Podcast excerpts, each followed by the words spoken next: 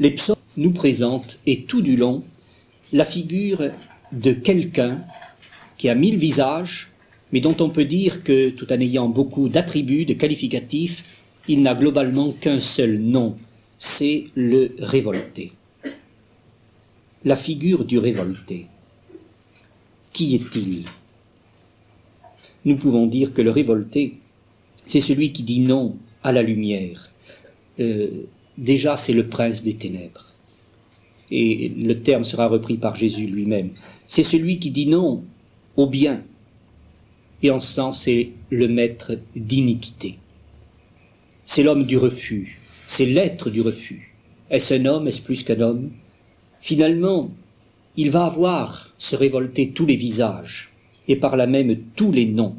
Et on a essayé, les exégètes ont tout fait, vous savez, de retrouver les noms du révolté. On en a trouvé 112. Peut-être pourrions-nous en trouver encore davantage. Termes, expressions, qualificatifs, allusions, qui, à travers nom, titre, qualité, essaient de décrire de mille manières, car on est dans l'éclatement de la poésie, mais plus profondément que de, la poésie, de l'analyse de la réalité dans euh, ces mille visages dramatiques, euh, on est en face justement de cette réalité euh, aux mille visages de l'être révolté. C'est l'ennemi, c'est le menteur, c'est l'insensé. On parle aussi de l'homme de violence, de l'homme de sang, l'œil hautain, le cœur enflé, le railleur, ou au contraire, au pluriel, on dira la bande des malins, des rieurs. On parle de l'impie et des impies, des vaches de Bazan, de Satan et moi, pécheur. Car le révolté, c'est pas toujours l'autre avec un petit A, mais c'est aussi au cœur de moi qu'il y a des moments de révolte, qu'il y a des attitudes de révolte et qu'il y a finalement des éclatements de révolte.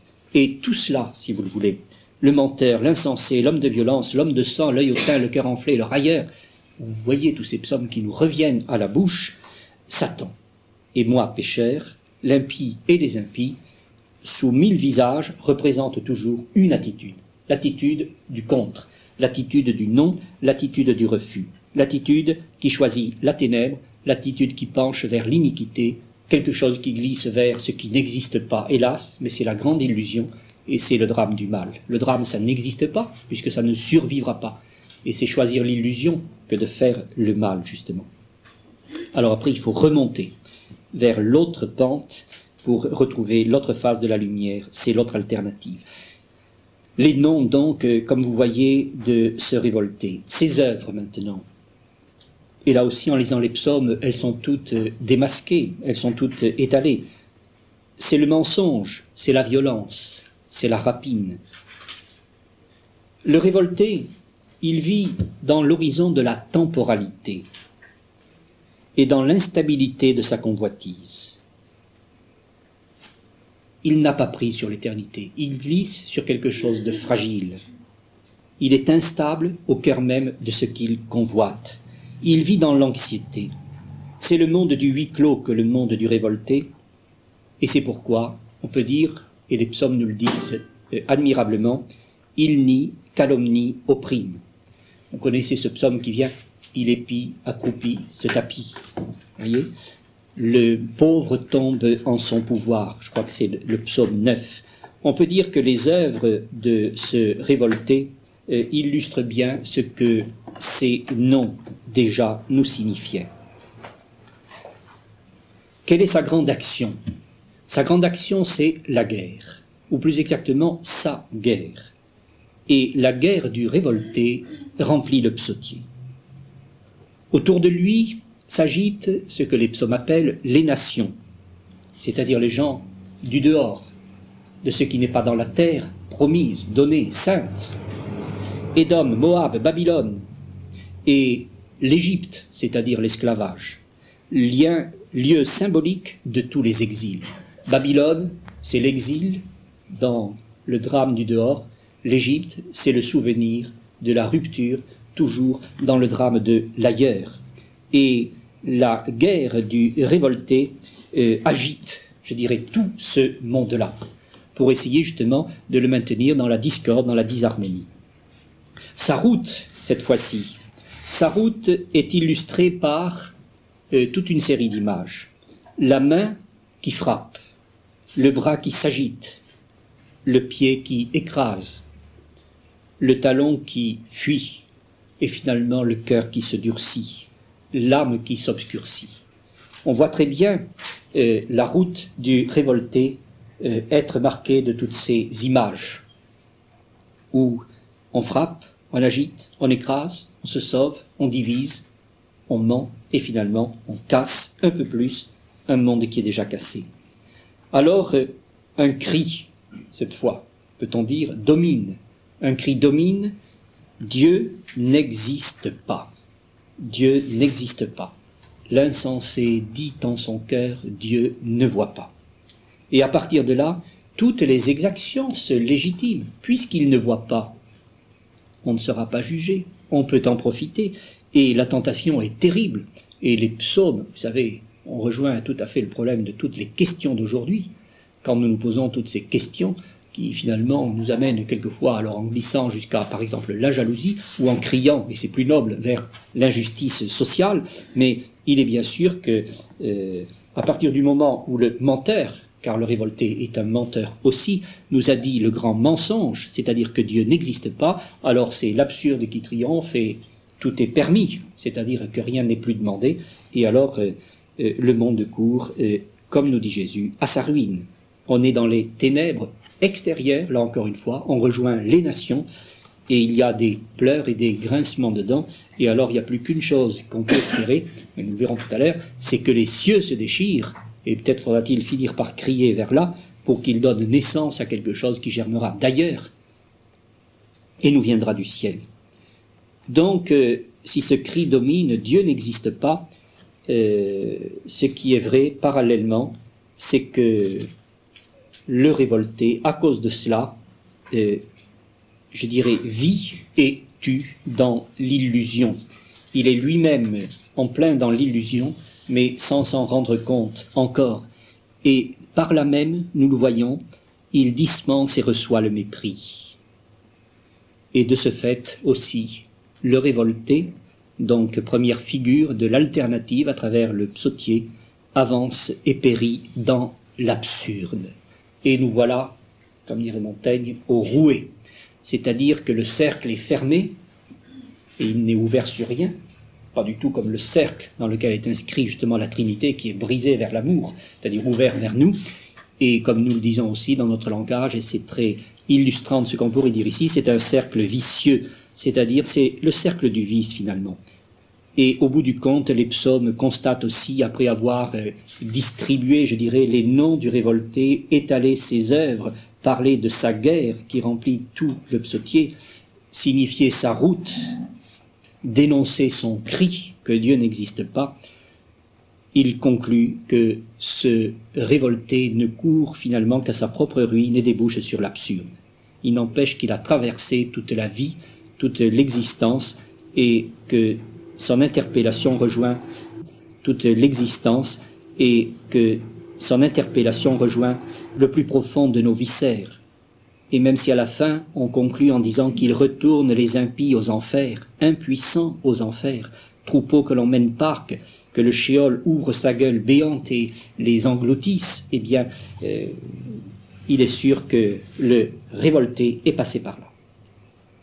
C'est un des terme donc de cette alternative dont nous savons qu'elle traverse toute notre vie et notre monde. En face du révolté, et les psaumes nous le présentent aussi, on peut dire il y a la figure du juste. La figure du juste.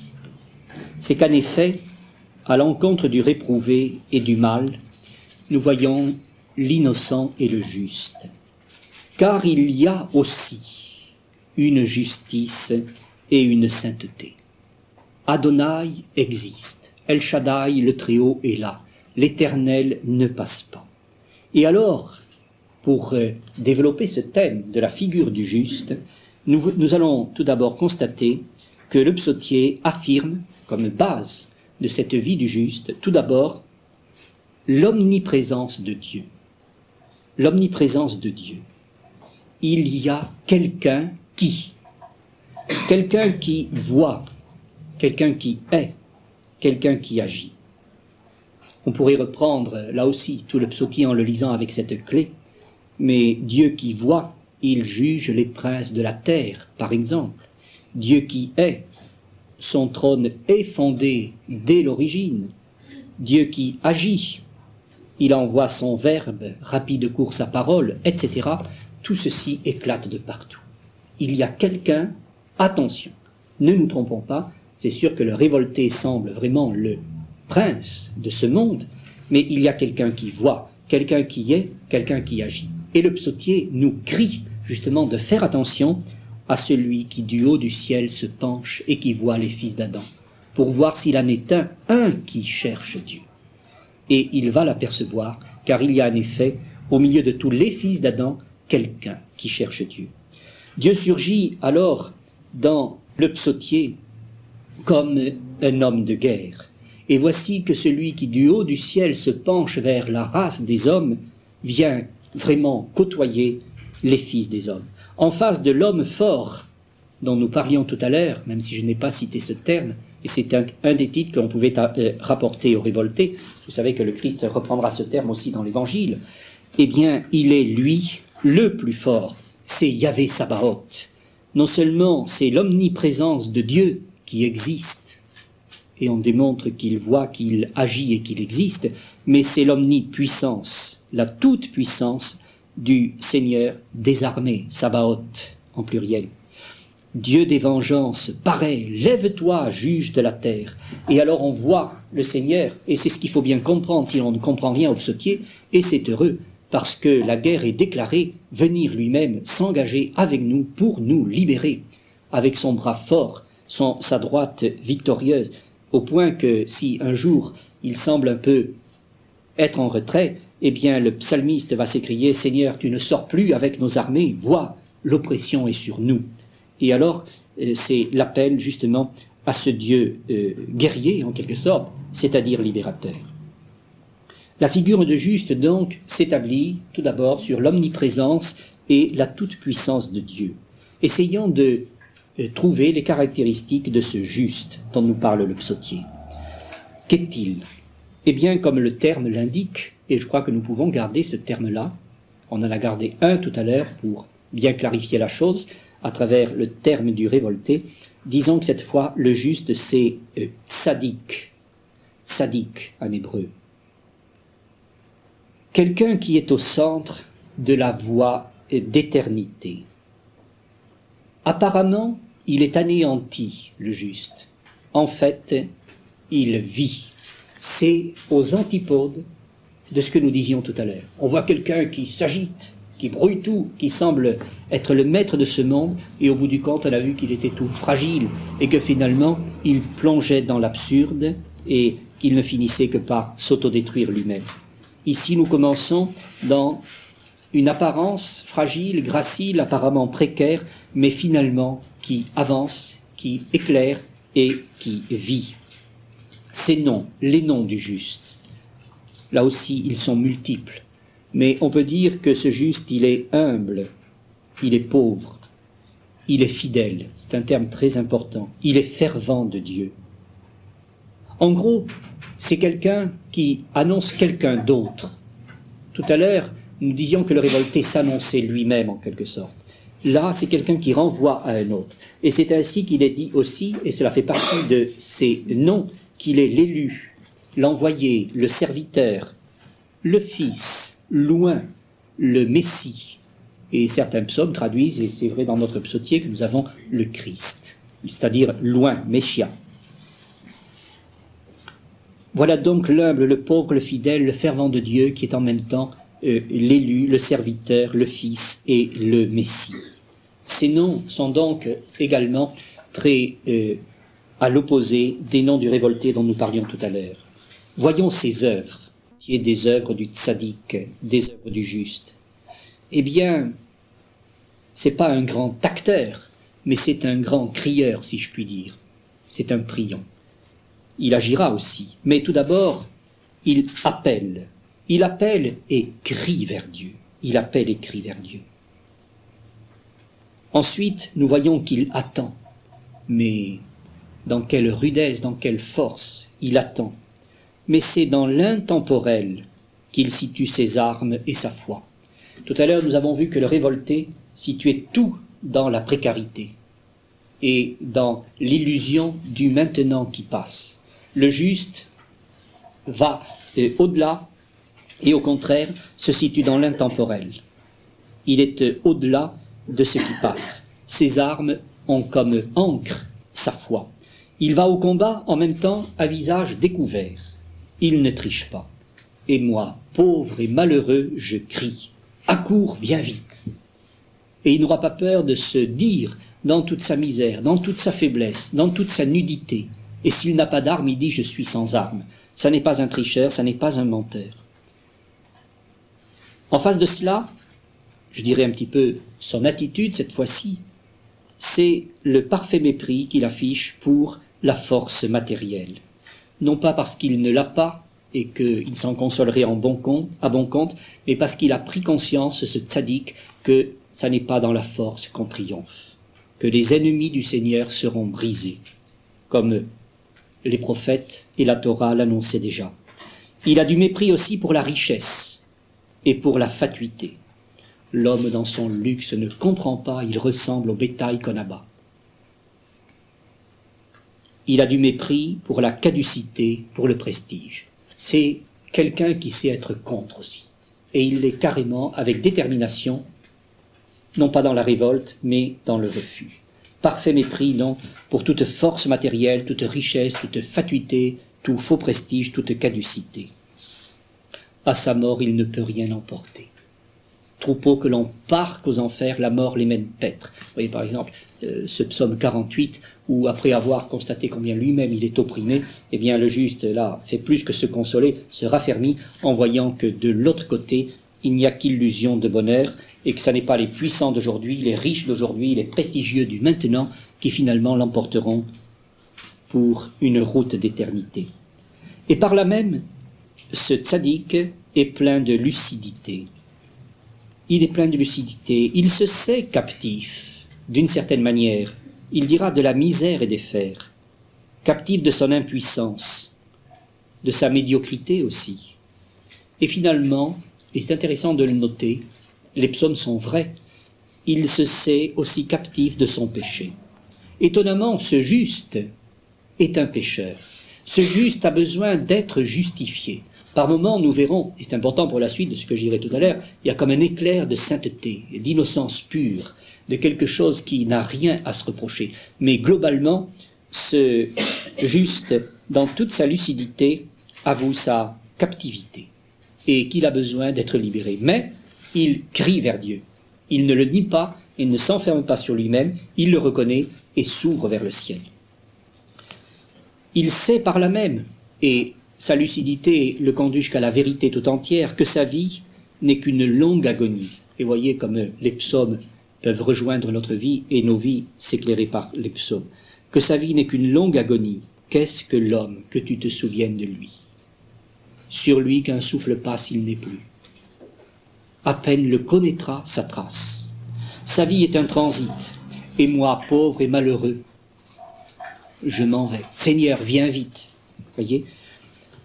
Aimer finalement, et c'est intéressant, malgré le mépris de tout ce qui qu'il juge comme euh, trop caduque ou trop fragile, malgré la lucidité sur son propre péché et sur sa faiblesse, malgré le regard très clair sur sa vie qui passe, ce juste jamais ne désespère.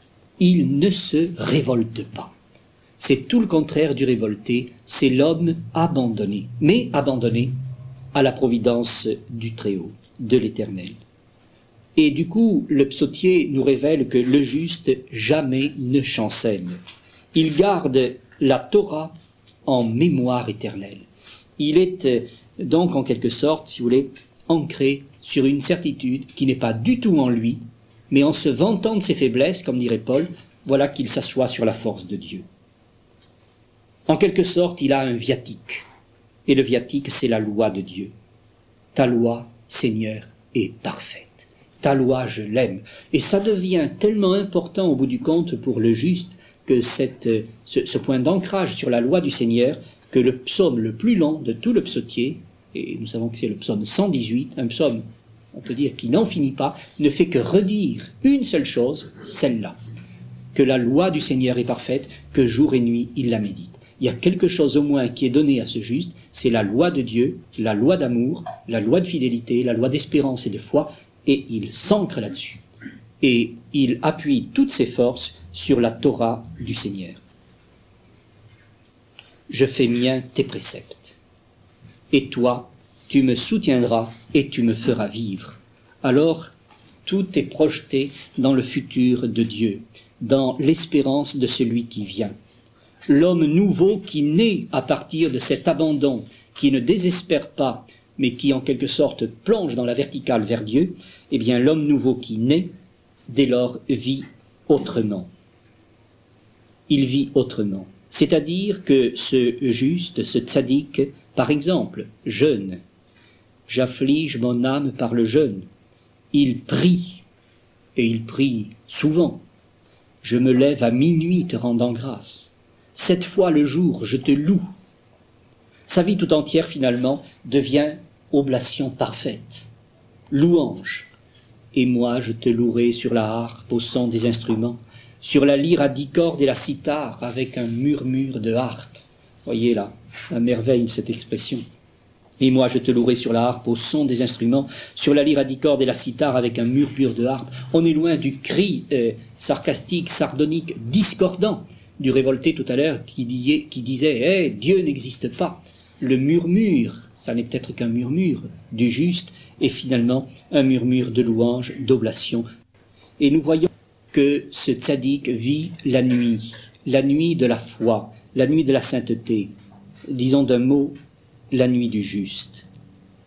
Et il va avancer par les étapes de sa purification. Par fidélité à Dieu, il va accepter de goûter même le désespoir, peut-être la désespérance. Et par exemple, et il faut s'en souvenir, il y a des psaumes où le juste, car c'est de lui qu'il s'agit, euh, va aller jusqu'à la nuit la plus noire. Et je crois qu'il y a un creux, c'est la nuit obscure, comme dirait Jean de la Croix, et beaucoup plus que cela. Il y a un moment, il y a un enfoncement, il y a un enfouissement c'est encore plus profond que le psaume 129, parce que si le psalmiste dit des profondeurs, je crie vers toi Seigneur, aussi bas qu'il soit, le cri d'espérance monte vers Dieu, et on en a fait le psaume des défunts et des jours d'enterrement, eh bien, c'est le psaume 87 qui est le psaume le plus noir du psautier, où euh, le psalmiste commence en disant Seigneur mon Dieu, je crie le jour, je gémis la nuit devant toi, mon âme est rassasiée de maux, et ma vie est au bord des enfers. Déjà compté comme descendu dans la fosse, je suis un homme fini. Un peu plus loin, tu m'as mis au tréfonds de la fosse, dans les ténèbres, au sein des abîmes. Sur moi pèse ta colère, tu déverses toutes mes houles. Un peu plus loin, je t'appelle, Seigneur, tout le jour, je tends les mains vers toi. Pour les morts fais-tu des merveilles Les ombres se lèvent-elles pour te louer? Point dramatique d'interrogation. Connaît-on la ténèbre? Dans la ténèbre tes merveilles et ta justice au pays de l'oubli. Et moi je crie vers toi, Seigneur, le matin ma prière te prévient. Un peu plus loin, sur moi ont passé tes colères, tes épouvantes m'ont réduit à rien.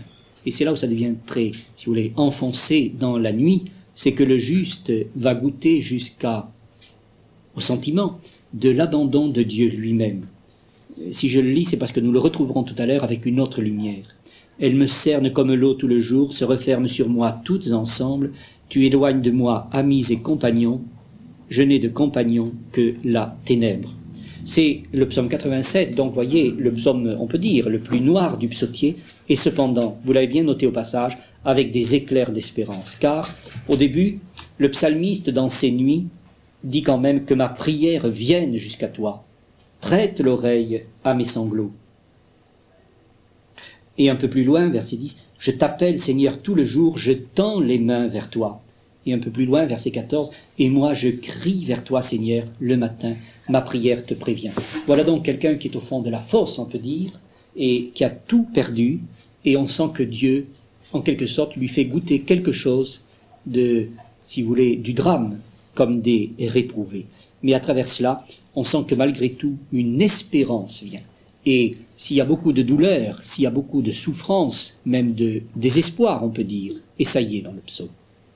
Il n'y a pas de révolte. Et c'est là, voyez, où nous voyons que euh, l'alternative est respectée. Euh, on n'est pas de l'autre côté, on n'a pas glissé. Il y, a, euh, il y a une séparation entre le révolté et le juste, fût-ce au cœur de sa nuit.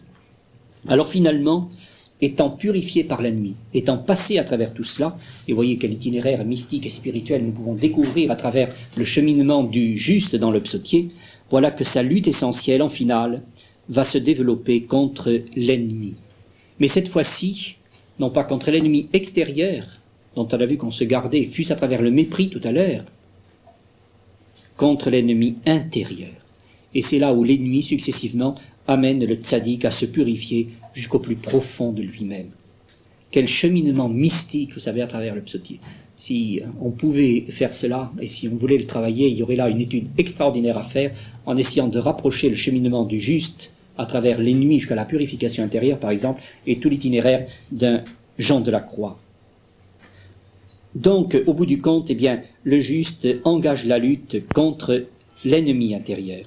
Car là est le vrai danger. Ce qu'il y a à craindre, c'est cela. Et vous savez, dans le psaume merveilleux, qui est un des plus beaux du psautier, ils sont tous beaux, plus beaux les uns que les autres, mais le psaume 138 est, particulièrement magnifique.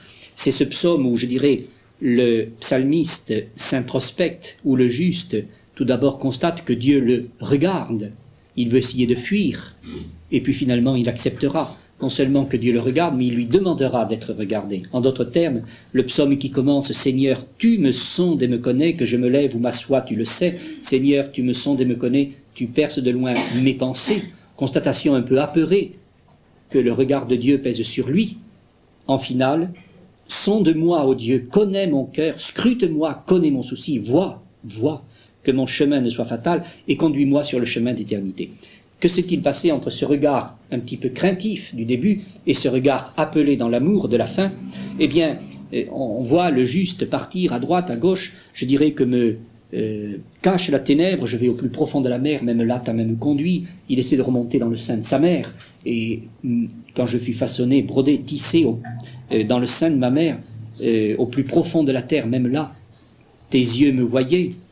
Mes actions, tes yeux les voyaient, toutes elles étaient sur ton livre. Mes jours inscrits et définis avant que pas un d'eux n'apparût. Bref, on ne peut pas échapper au regard de Dieu.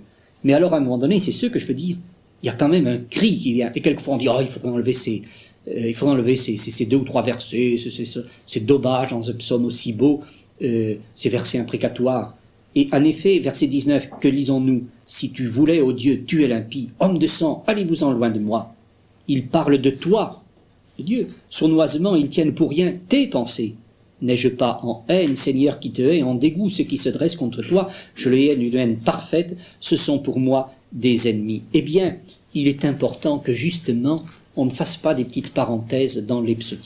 De même que tout à l'heure, mais j'y reviendrai de manière un peu plus claire, j'espère, à la fin, euh, nous n'avons pas édulcoré le cri, si vous voulez, du révolté. Il ne faut pas non plus édulcorer le cri de celui qui, au bout du compte, purifié, loyal, lucide, ayant reconnu ses torts, les ayant, je dirais, confessés, proclamés même, c'est ce, que cela veut dire, eh bien, menant la lutte intérieure jusqu'au plus profond de lui-même, se dit non, là, il y a encore quelqu'un, fût-ce en moi ou autour de moi, après tout, peu importe, qui ne veut pas de Dieu, eh bien non, je le hais, c'est-à-dire je coupe. C'est pas une haine, euh, si vous voulez, vindicative et méchante, mais au sens euh, sémitique, hébraïque du mot, je romps avec netteté, je les hais d'une haine parfaite, ce sont pour moi des ennemis. Et en effet, euh, au bout du compte, Dieu est pur, c'est-à-dire qu'il est un. Il ne peut donc pas tolérer de mélange. Et le juste est conduit à être, fût-ce au bout d'une purification, si vous voulez, décapante, eh bien, euh, amené à s'unifier dans la totalité de ce don qu'il fait à lui-même. Son tourment, en effet, serait de se sentir séparé de Dieu, de risquer de l'être dans les enfers, qui te louerait? Alors il se sait, plaie, puanteur, pourriture, psaume 37. Tu éloignes de moi mes compagnons, je n'ai de compagnons que la ténèbre, disait le psaume 87. Mes amis se tiennent à distance, redit ce psaume qui euh, est celui sans doute d'un malade, qui, euh, comme Job, éprouve à travers la plaie de sa chair, de sa peau, euh, finalement quelque chose qui l'amène, et c'est tout à fait compréhensible, à se révolter contre Dieu. Il se sait pécheur aussi, mon offense, oui, je la confesse. Pitié pour moi, mon Dieu, en ta tendresse efface mon péché, vois, mauvais je suis né, pécheur ma mère m'a conçu. En somme, s'il le faut, il ira jusqu'à être, et là nous rejoignons encore de nouveau une autre forme de nuit, jusqu'à être muet, sourd et aveugle. Et moi, comme un sourd, je n'entends pas. Il se ferme les yeux, il ne veut pas voir, il ira, si vous voulez, jusqu'à être finalement que cette petite chose qui, peu à peu, va être tout à fait décapée par le feu de l'amour de Dieu et qui passe au creuset. Mais, euh, au bout du compte, étant purifié, ayant euh, écarté de lui jusqu'à l'ennemi intérieur, il pourra vivre sa vocation dernière. Et quelle est-elle, sa vocation dernière? Sa vocation dernière, peut-être, et il faut aller jusque-là, il nous faut suivre le tzaddik dans les psaumes jusque-là, c'est l'abjection, c'est la brisure, d'où finalement ce long cri de douleur. Rarement d'impatience, jamais de révolte. Le juste jamais ne chancelle, il est en mémoire éternelle. Il ne craint pas d'annonce de malheur, le cœur ferme, il se fie au Seigneur. Vous voyez ce psaume, il est admirable. Et quand on voit euh, d'où vient une telle prière, au bout de quelle nuit de purification, de sainteté elle est euh, composée, lancée, eh bien on comprend tout le cheminement. Car finalement, le juste est un solitaire. Le tzaddik est un yaïd, un solitaire. Celui qui se tient seul, en face du seul que me font les hommes à moi? Et il ne cherche pas à être jugé, il ne cherche pas à être compris, encore moins à être adulé. Finalement, il accepte même que Dieu l'éprouve et que par moments il se taise, il se tienne loin, il ne le voit pas. Il accepte, euh, ayant méprisé, mais sans vouloir à tout prix les pourfendre, les ennemis euh, extérieurs, de se convertir jusqu'aux ennemis euh, intérieurs, et là, purifié jusqu'au bout de cette nuit, dans la solitude, au cœur de cette solitude, de cette brisure, voilà qu'il entrevoit un relèvement, son relèvement, la joie d'une nouvelle communion. Et en effet, c'est au moment, alors je n'ai pas le temps de les reprendre, mais on les prendrait tous, mais vous savez, quand on a ces clés et quand on les relit, on les découvre bien, à travers toute une série de psaumes, on voit bien comment, euh, au cœur même de, si vous voulez, l'enfoncement, il y a toujours comme euh, un, éclair de relèvement. Si nous prenons par exemple le psaume que nous relirons tout à l'heure avec un autre regard, 21, disons pour le moment de ce juste abandonné, euh, méprisé, torturé. Je suis comme l'eau qui s'écoule et tous mes os se disloquent, mon cœur est pareil à la cire, ils font au milieu de mes entrailles. Mon palais est sec comme un tesson, ma langue est collée à la mâchoire. Bon, je peux compter tous mes os, ces gens autour de moi me toisent, me surveillent, ils partagent entre eux mes habits et tirent au sort mon vêtement. Bon, nous savons bien qui cela nous évoque, mais ce psautier, ce psaume a été écrit mille ans avant que quelque chose se passe sur le calvaire. Donc il y a d'autres hommes, et aujourd'hui encore au cœur des prisons d'Amérique latine, d'Asie, d'Afrique, ou d'Europe, ou d'ailleurs, ou tout simplement euh, celui qui se sait méprisé par celle qu'il aimait, l'enfant qui se sait rejeté par les parents qu'il adorait, etc., euh, ou celui qui tout simplement, parce que c'est l'heure de la maladie, est seul sur son lit d'hôpital, il y a des moments où l'homme, il y en a eu et il y en a encore, peut redire cela. Sauve-moi de la gueule du lion, de la corne du taureau, ma pauvre âme. Et on pourrait dire fin du psaume.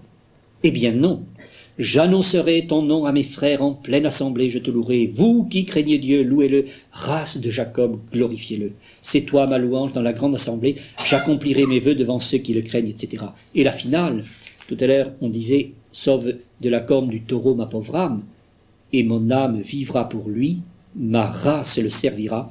On annoncera le Seigneur aux âges à venir, et sa justice aux peuples à naître. Telle est son œuvre. Voilà jusqu'où est arrivé finalement au bout du compte, ce juste dont nous avons vu les noms, dont nous avons vu les œuvres, dont nous avons vu l'itinéraire, et finalement sa vocation euh, dernière qui est celle-là, de s'abandonner à Dieu, fût-ce à travers la solitude, pour goûter à une suprême communion. Et alors, vraiment, sa vocation ultime est bien de vivre en présence de Dieu. Et alors, euh, euh, au bout de ce chemin, il peut redire Mon âme a soif de Dieu, du Dieu de vie. Quand pourrai-je aller voir la face de Dieu?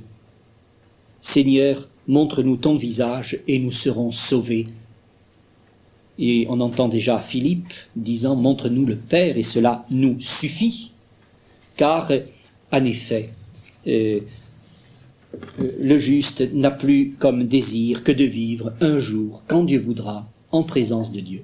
Et notamment, et à travers le, le, psautier, cela revient souvent, il faut que nous le disions, parce que ça nous touche tout spécialement, nous qui en portons le nom, eh bien, il soupire après Jérusalem.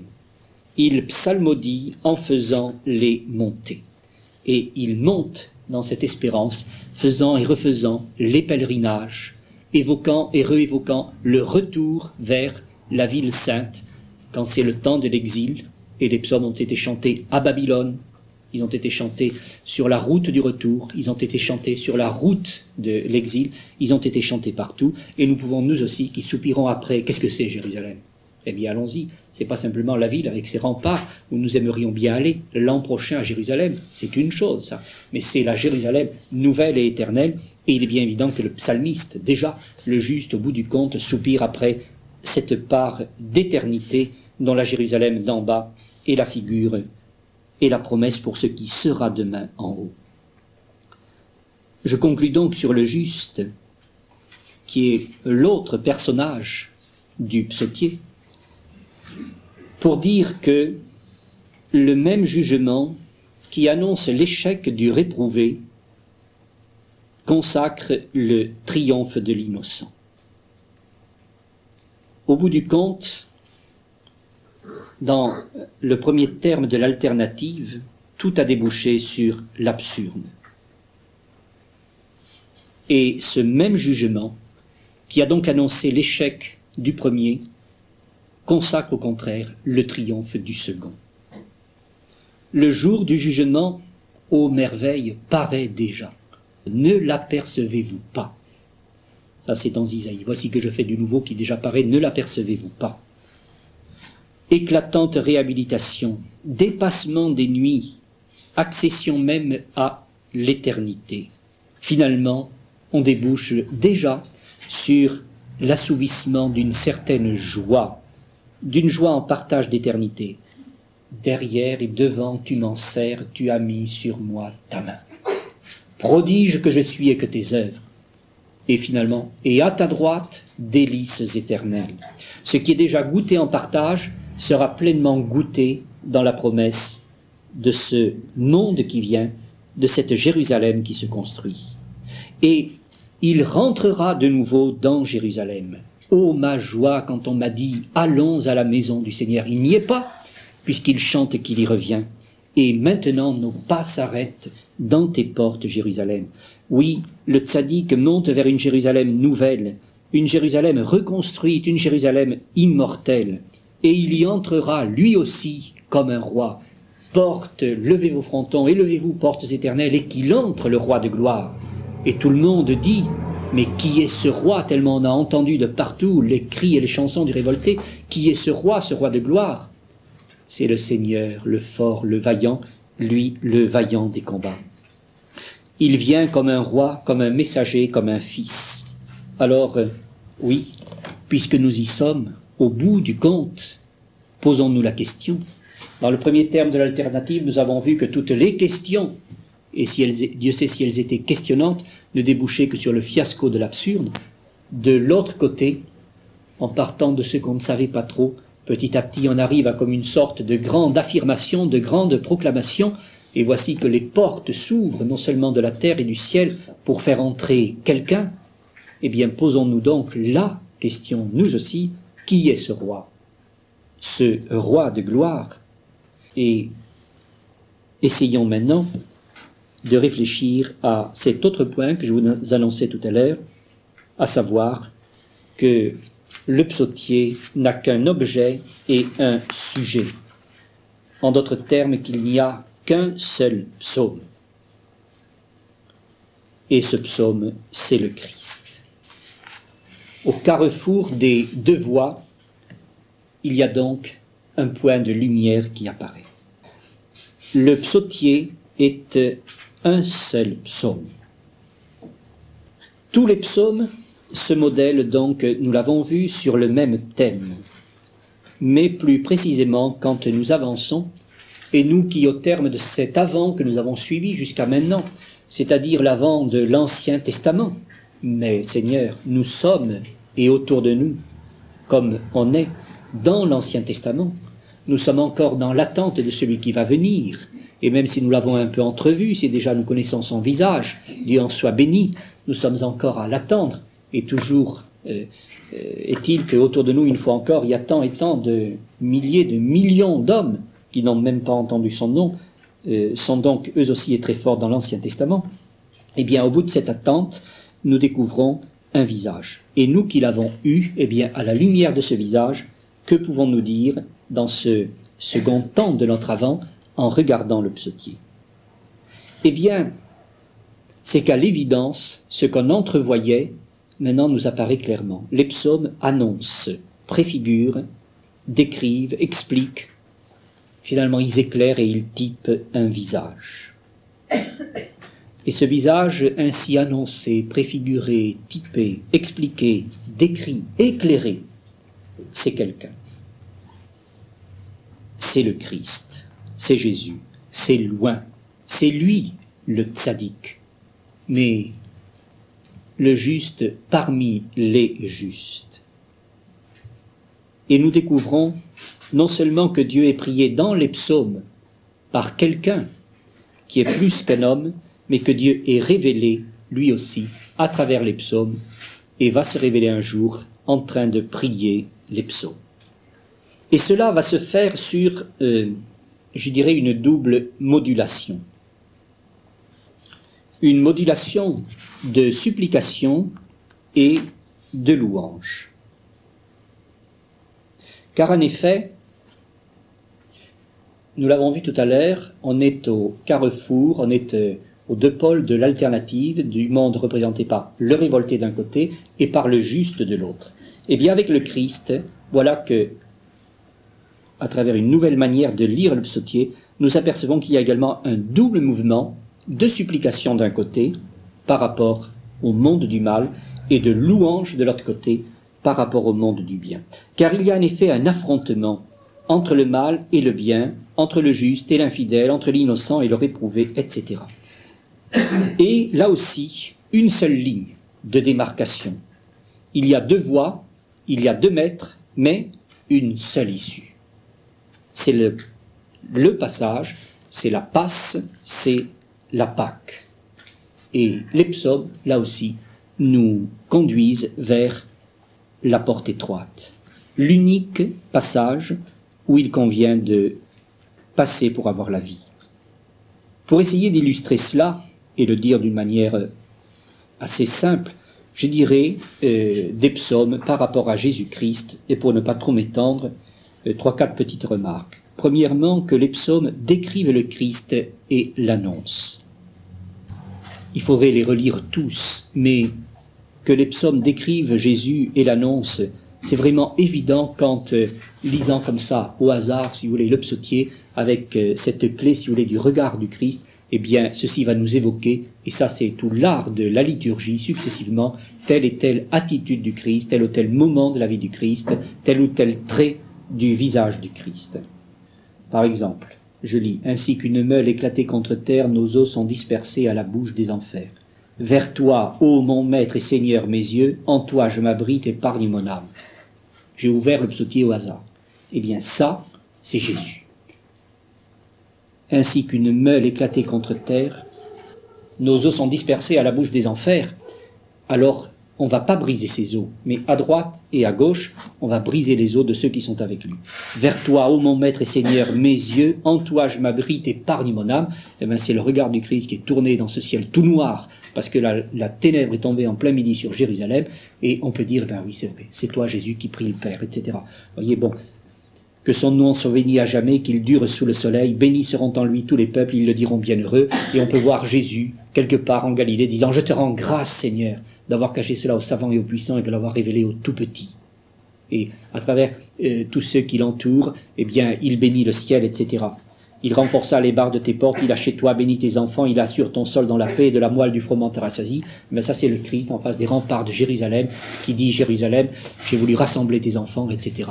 Eh bien, toutes les portes renforcées, on, on pourra tirer toutes les barres de fer. Quand Titus arrivera, il détruira la ville et le Christ va pleurer Il envoie son verbe sur terre, rapide course à parole. Eh bien, ça, c'est le verbe s'est fait chair et nous avons entendu sa voix et il a demeuré parmi nous, etc. Donc, il est évident que, euh, à travers le psautier, il y a un psaume qui nous décrit, qui nous annonce Jésus-Christ. À toi la louange est due, au Dieu dans. C'est le Christ présent dans le temple. Heureux qui pense aux pauvres et aux faibles. C'est le Christ disant les béatitudes. Pitié pour moi, ô Dieu, on me harcèle. C'est Jésus à Gethsemane, etc. Et jusqu'à ces psaumes, alors là, qui sont d'une telle clarté que je dirais, il y a de quoi confondre un athée, si on veut bien. Quand nous prenons le psaume 69 et le psaume 21, c'est deux psaumes que nous disons du Christ en croix, mais il y a une description, enfin, mille ans avant que cela se passe, exactement de ce que l'Évangile nous décrive de par ailleurs de Jésus sur sa croix. Et quand euh, un autre psaume, beaucoup plus poétique, beaucoup plus nuptial, dira Écoute, ma fille, regarde et tends l'oreille, oublie ton peuple et la maison de ton père, et le roi désirera ta beauté, eh bien, c'est Jésus qui, comme un époux, vient vers nous et qui finalement nous demande le partage de notre amour. Essayez, si vous voulez, de retenir euh, cette idée, hein, elle est toute simple, de relire à travers cette clé euh, les psaumes, et vous verrez étonnamment le visage de Jésus s'éclairer à travers les psaumes d'une manière extraordinaire. c'est une des choses qui m'émerveille le plus, et les psaumes les plus étonnants. Par exemple, quand nous chantons euh, le vendredi saint à l'office des ténèbres, vous savez, euh, vous avez peut-être participé, entre 11h et minuit, on prend chaque année le psaume 118. Tout à l'heure, je vous disais, le psaume 118, ben, c'est le psaume de la loi, ta loi, je l'aime, etc. Il y a une seule idée, c'est vrai.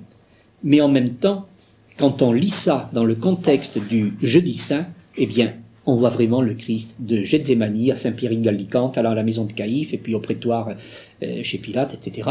Et, comment dirais-je, le dallage, le lithostrotos, et puis finalement jusqu'au calvaire. Et on le suit à travers tout. Une lampe sur mes pas ta parole, une lumière sur ma route. J'ai juré d'observer je tiendrai tes justes jugements. Et toi, descends de la croix. Non, je ne dirai rien Je suis au fond de la misère, Seigneur, vivifie-moi selon ta parole. Que les impies me tentent un piège, je ne dévie pas de tes préceptes. Et devant Pilate, Jésus se tait, etc. vous voyez, je, le prends encore une fois tout à fait au hasard, et c'est ainsi euh, tout du long. Donc, les psaumes décrivent Jésus et nous l'annoncent. Deuxièmement, les psaumes s'adressent au Christ. C'est une autre idée. Avec lui, nous prions, et avec eux, nous le retrouvons. Non seulement les psaumes nous l'annoncent et nous le montrent, mais en même temps nous permettent de le rencontrer. Comme languit une biche après l'eau vive, ainsi languit mon âme vers toi, Jésus. Et le Christ est un époux, et le Christ va revenir. Pitié pour moi, Seigneur, en ta tendresse, efface mon péché. Et celui qui est venu pour nous pardonner, qui a soufflé sur nous au lendemain de la résurrection, c'est lui qui vient me pardonner. C'est toi, Jésus, qui me pardonne. Et finalement, à travers les psaumes, eh bien, nous avons là aussi une clé, non seulement pour le voir, mais pour euh, lui parler et pour nous adresser à lui. Car, euh, comme un juste, nous nous tournons vers lui, sans écouter la voix du révolté. Plus encore, autre idée, par les psaumes, le Christ s'adresse à nous. Et je dirais, il nous introduit à une double attitude d'initiation à la louange et en même temps à la supplication. Et c'est là aussi où nous pouvons les entendre d'une autre manière. Une, une invitation pardon, à la louange, par exemple, quand nous entendons ces impératifs pluriels. En effet, par moments, les psaumes, on n'en finirait pas, vous savez, de parler même de leur texture littéraire. Vous avez remarqué que c'est quelquefois il, c'est quelquefois tu, c'est quelquefois je, c'est quelquefois vous, et c'est rarement nous. Je crois même presque jamais. Mais c'est quelquefois vous. Louez le Seigneur tous les peuples, louez-le tous les pays. Vous, les prêtres du Seigneur, célébrez le Seigneur. Eh bien, c'est quelqu'un qui nous dit ça. Et nous pouvons l'entendre comme l'invitation de Jésus lui-même, le prêtre, à offrir notre louange, lui-même le laudateur, à offrir notre chant d'action de grâce au Seigneur. Ou au contraire, à travers un indicatif à la troisième personne, car éternel est son amour. Il viendra juger la terre. Et là aussi, c'est, si vous voulez, l'enseignement que Jésus nous adresse. Ou bien alors l'invitation que le Christ nous adresse, non seulement à la louange, mais, comme je vous le disais, à la supplication. Pitié pour moi, en ta, bonté, efface mon péché. Et Jésus lui-même, dans ce psaume, euh, qui n'est pas pécheur, mais qui porte le péché du monde, nous invite à nous retourner, à être purifiés comme l'hysope, parce qu'on a tendu à Jésus sur la croix un rameau d'hysope, et il n'a pas voulu en prendre. Et par là même, il nous invite, nous aussi, à nous convertir vers le Seigneur. Et enfin, eh bien, les psaumes, je dirais, actualisent le mystère du Christ. Et c'est là où toute la liturgie est, vraiment merveilleuse. À Noël, nous entendons Tu es mon fils, moi aujourd'hui je t'ai engendré. Ça, c'est un psaume. Pour le bon pasteur, nous entendons Le Seigneur est mon berger, rien ne saurait me manquer. Pour l'ascension, Dieu monte parmi l'acclamation. Pour les rameaux, et vous, euh, rameaux en main, avancez-vous jusqu'aux cornes, c'est-à-dire les, bords de l'autel. Pour l'avant, viens Seigneur, berger d'Israël, écoute, etc., etc. Et euh, en effet, à travers les psaumes, aujourd'hui, non seulement euh, nous avions tout à l'heure, je disais, rejoint le Christ annoncé par eux et priant à travers eux, mais en même temps, célébrer non plus Jésus de Nazareth, mais le Christ vivant, au-delà de l'histoire, à travers l'éternité de la liturgie et de ce cycle liturgique. Je ne veux pas développer, je m'arrête sur ce point, euh, avec, euh, par exemple, entre autres citations des pères, une de Saint-Hilaire de Poitiers disant Tout ce qui est dit dans les psaumes vise la connaissance de l'avènement de notre Seigneur Jésus-Christ, son incarnation, sa passion, son règne, et se réfère à la gloire de sa résurrection. Voilà. voyez, ce Père et tant après eux euh, l'ont bien vu, et je crois que c'est assez indiscutable. Tout dans les psaumes va vers quelqu'un qui est Jésus, et à la lumière de ce quelqu'un, ils sont éclairés d'un jour nouveau, et à partir de ce point de convergence, jusqu'à nous, les psaumes nous redisent autre chose, et nous, à la lumière de ce que nous vivons dans l'événement, nous comprenons un peu mieux le mystère du Christ. Il est vraiment, voyez, au carrefour de l'Ancien et du Nouveau Testament, de toute une attente qui va vers lui, de toute une espérance qui part de lui, et les psaumes, eh bien, vont vers Jésus et l'annoncent et le disent et partent de Jésus, et nous l'annonçons et nous le disons. Il y a tout le peuple d'Israël qui les a bâtis et qui les a priés, et il y a toute l'histoire du nouvel Israël qui les a reçus et qui continue à les transmettre.